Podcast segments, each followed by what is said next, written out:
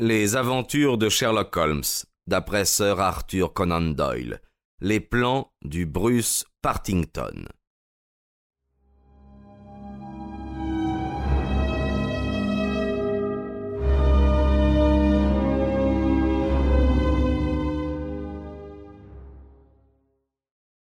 Il tomba dans une profonde rêverie, d'où il ne sortit que lorsque le train s'arrêta en gare de Woolwich. Il héla un fiacre et tira de sa poche le papier de Mycroft. Nous avons une petite tournée de visites à accomplir cet après-midi, dit-il. Commençons par Sir James Walter. Le célèbre fonctionnaire habitait une belle villa dont les pelouses descendaient jusqu'à la Tamise. Quand nous y arrivâmes, le brouillard se levait et un maigre soleil perçait l'humidité. Un maître d'hôtel nous ouvrit la porte. Sir James, monsieur? s'écria-t-il d'une voix solennelle. Sir James est mort ce matin. Grand Dieu s'exclama Holmes stupéfait. Comment est-il mort? Peut-être voudriez-vous entrer, monsieur, et voir son frère, le colonel Valentine? Oui, oui, merci, nous ne demandons pas mieux. Nous fûmes introduits dans un salon peu éclairé, où nous rejoignit bientôt un bel homme d'une cinquantaine d'années, très grand, le menton décoré d'un collier de barbe blonde. C'était le frère cadet du grand ingénieur. Ses yeux farouches, ses joues mal rasées, ses cheveux dépeignés, révélaient la brutalité du coup qui avait frappé cette famille. Il avait du mal à articuler ses mots. C'est ce scandale horrible, nous dit-il. Mon frère avait un sens de l'honneur très délicat, et il ne pouvait pas survivre à une pareille affaire. Elle lui a brisé le cœur. Il était toujours très fier du rendement de ses services. Il n'a pas pu supporter le choc.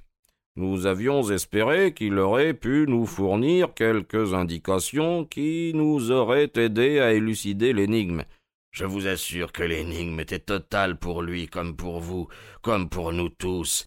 Il avait communiqué à la police tout ce qu'il savait. Naturellement, il était persuadé de la culpabilité de Cadogan West. Tout le reste lui paraissait inconcevable.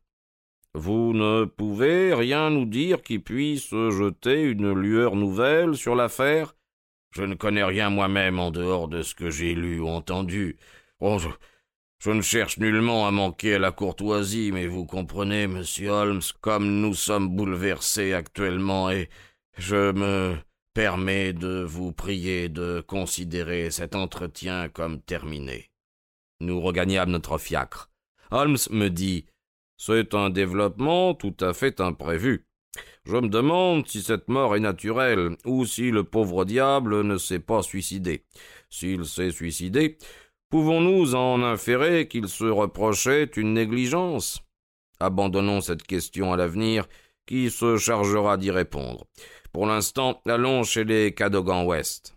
À la lisière de la ville, une petite maison bien tenue abritait la mère en larmes. La vieille dame était trop écrasée par son chagrin pour nous être de quelque utilité, mais à côté d'elle se tenait une jeune fille pâle qui se présenta sous le nom de mademoiselle Violette Westbury. Elle était la fiancée de l'homme qui avait été tué, la dernière personne qui l'avait vue en cette nuit fatale. Je ne peux rien comprendre, monsieur Holmes, dit-elle. Depuis le drame, je n'ai pas fermé l'œil, je ne fais que penser, penser, penser le jour et la nuit, et je me demande encore ce que tout cela signifie. Arthur était le plus loyal, le plus chevaleresque, le plus patriote des hommes. Il se serait coupé la main droite plutôt que de vendre un secret d'État confié à sa garde. Tous ceux qu'il connaissait trouveraient absurde, impossible, ridicule de le soupçonner. Mais les faits, mademoiselle Westbury? Je les admets, mais je ne me les explique pas. Avait-il des besoins d'argent? Non, il avait des goûts simples et son traitement lui suffisait amplement. Il avait économisé plusieurs centaines de livres et nous devions nous marier dès le nouvel an. Il n'avait pas manifesté d'excitation mentale Allons, mademoiselle Westbury, soyez tout à fait sincère. L'œil vif de mon compagnon avait décelé un petit changement dans ses manières. Elle rougit, hésita. Oui, fit-elle enfin, j'avais l'impression qu'il était préoccupé par quelque chose. Depuis longtemps? Depuis une semaine environ. Il était pensif, inquiet. Je, je lui en ai demandé la raison. Il a reconnu qu'il y avait quelque chose et qu'il s'agissait de son métier. C'est trop grave pour que j'en parle, même à vous, m'a-t-il dit. Je n'ai rien pu en tirer d'autre. Holmes prit un air très sérieux. Continuez, mademoiselle Watsbury. Même s'il vous semble que vous parlez contre lui, continuez. Nous ne savons absolument pas où nous allons. Vraiment, je ne vois pas autre chose. Une ou deux fois, j'ai eu l'impression qu'il était sur le point de me dire quelque chose. Un soir, il m'a parlé de l'importance du secret, et je me rappelle l'avoir entendu dire que, sans nul doute, des espions étrangers paieraient cher pour en obtenir communication. Le visage de mon ami devint encore plus grave. Et rien de plus? Il m'a dit que nous étions trop négligents à l'égard de ce genre d'affaires, qu'il serait certainement facile à un traître de s'emparer des plans. Cette euh, confidence était-elle euh, récente? Oui, très récente. Bien. Parlez-moi maintenant de votre dernière soirée. Nous devions nous rendre au théâtre. Le brouillard était si dense qu'il était inutile de songer à prendre un fiacre. Nous avons marché à pied, et cette marche nous a conduits près de son bureau. Tout à coup, il s'est rué dans le brouillard. Sans un mot? Il a poussé une exclamation, c'est tout. J'ai attendu, mais il n'a pas reparu. Alors je suis rentré dans la maison. Le lendemain matin, après l'ouverture des bureaux, on est venu m'interroger. Vers midi, nous avons appris l'horrible nouvelle. Oh, monsieur Holmes, si vous le pouvez, sauvez son honneur. Il y tenait tant. Holmes secoua tristement la tête. Venez, Watson, me dit-il. Allons ailleurs. Nous nous arrêterons au bureau où les plans ont été volés. Et il ajouta dans son fiacre. Tout était déjà assez défavorable au jeune homme, et nos investigations ne font que fortifier cette mauvaise impression. Ce projet de mariage fournit au crime un mobile. Naturellement, il avait besoin d'argent. Il avait l'idée en tête, puisqu'il en avait parlé. Il a presque fait de la jeune fille sa complice en lui confiant ses plans. C'est très mauvais. Mais tout de même, Holmes, le caractère compte bien pour quelque chose. Et puis, pourquoi laisser sa fiancée dans la rue et foncer pour commettre une félonie?